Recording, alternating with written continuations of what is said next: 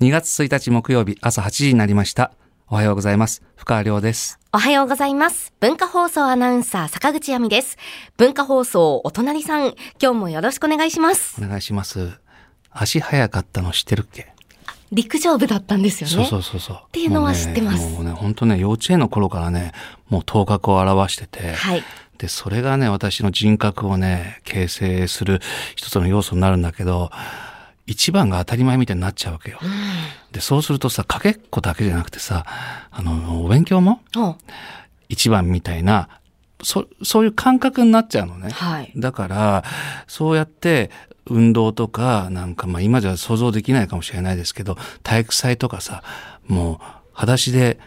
あのー、キャーキャー言われるようなさ、ああ、早いい子うって確かに裸足だった。そう、裸足だ、裸足だったし、なぜか裸足でさ、うんで、ごぼう抜きみたいなさ、はで、まあお勉強はお勉強でそれなりみたいな感じでずっと来たんだけど、高校2年の時にさ、ふと思うのよ。はい。なぜ一番にこだわってるんだろう。一番に疲れるのよ。で、大体まあ、あの、個人差あるかもしれないけど、それぐらいこう将来のことを考えてね、はい。なんかその仕事どういう仕事につきどういう人生を歩みたいか。でずっと一番になんかこう固執して疲れた私はですねそういうのから解放されまたそういう運動は運動でね素晴らしいものスポーツと素晴らしいものではあるけど、自分はなんか年を重ねることがハンディキャップになるのではなくむしろそれが味となり趣になるような音楽、まあ私はピアノをやっていたので、えーピアニスト、えーもしくはお笑いの世界、はい。どちらも私の多感な頃たくさん浴びた、えーテレビだったり、ピアノの音だったり、そのどちらか、どちらもそれは年を重ねればハンディキャップではなく、その味になるのではないかと私は思って、ただ、まあ、ピアニストになるには始めるのが遅かったかなと思ったので、私はそのお笑いの方をね、まあ、決め、進もうと高2の時に決めたんですよ。で、えー実際二十歳になったらもう叩こうと思って、その気持ち通りに私の二十歳の誕生日8月なんですけど8月に事務所に連絡してでまあ門がどこにあるかどうかもねはい。わからないから、そのまあいろんなとこかけたりしてネタ見せおいでって言ったところがねまあ今の事務所なんですけど、でそれでもう何をどうしたらなんか入っ入るというかね、門を叩いたはいいけれど、何をしたらいいのかわからないんですよ。で、東急ハンズ行って全身体使ったり、なんかフリップ買ったり、とにかく何が、何が何だかわかんないけど、とにかくやってみようみたいな時に、まあ、アルバイトをね、してたんだけど、その、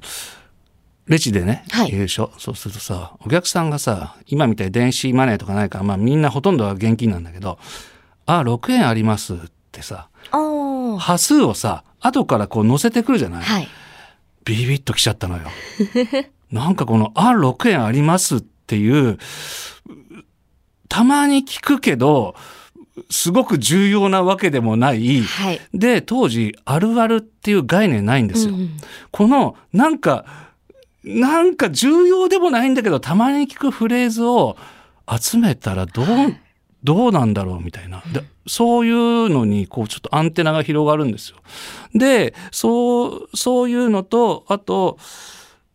エアロビクスの世界観っていうのが、なんとなく頭の片隅にあって、あのなんか笑ってるけど笑ってない感じ あれが、なんか、あの、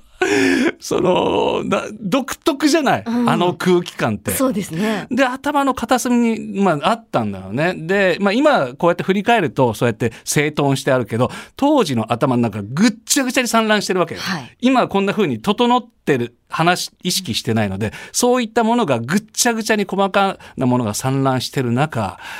音楽好きだった私はですね、その、普段聞こえてくる音ではどうしても満足できなくて、タワーレコードや HMV の端っこの方、端っこの方に行くんですよ。で、端っこの方に行くと、VA って Various Artist っていうのがありまして、いわゆるそう、いわゆるコンピレーションアルバム。でもコンピレーションって言ってもいろんなジャンルがあるんだけど、はいとにかく自分のなんかこう、求めているものを、こう、貪るようにジャケ買いするんです。あで、当時そのブラジルっていうですね、ブラジルのコンピレーションがあって、まあラテンアメリカのそのボサノバとか好きだったのもあってブ、ブラジルのジャケットがめちゃくちゃかっこいいから、それを買ったらすごいこう刺さったんですね。はいで、そのレーベルがソウルジャズレコードっていう。で、ソウルジャズレコードのレーベルを完全にこう信用してしまって、そのレーベル出してる London Jazz Classics っていうコンピレーション。はい。 One、ジャケ買いして、ああ、いいなと。 Two、ジャケ買いして、あ、いいなと。で、これ3出たら、もう信用してるから買うでしょ。うんあ、じゃあもう3出た。もうこれ買おうと思って、えー家か持ち帰って、家まで聞けないでしょ。はいで、家持ち帰ってさ、2曲目ですよ。なんだこの曲と。もう体にブワーっと、もうなん、なんだかわかんない、ええこう、痺れというか、おうわーっと来たんですよ。うん。うわーっと来て、その、エアロビの世界と、はい。その、あ、6円ありますが、ぐーっとあそこで。結集して当時、ラーメン食べるのに邪魔だなと思って買っていた無印のヘアターバンを添えて、あ、もうそこにあったんですね、ターバンは。そう、その曲に、が受け皿となって今まで頭の中で散らかっていたものが、スッと一つのランチプレートになったんですよ。で、それが、まあ、いわゆる、その、まあ、私が世に名刺を配るきっかけとなった、はい。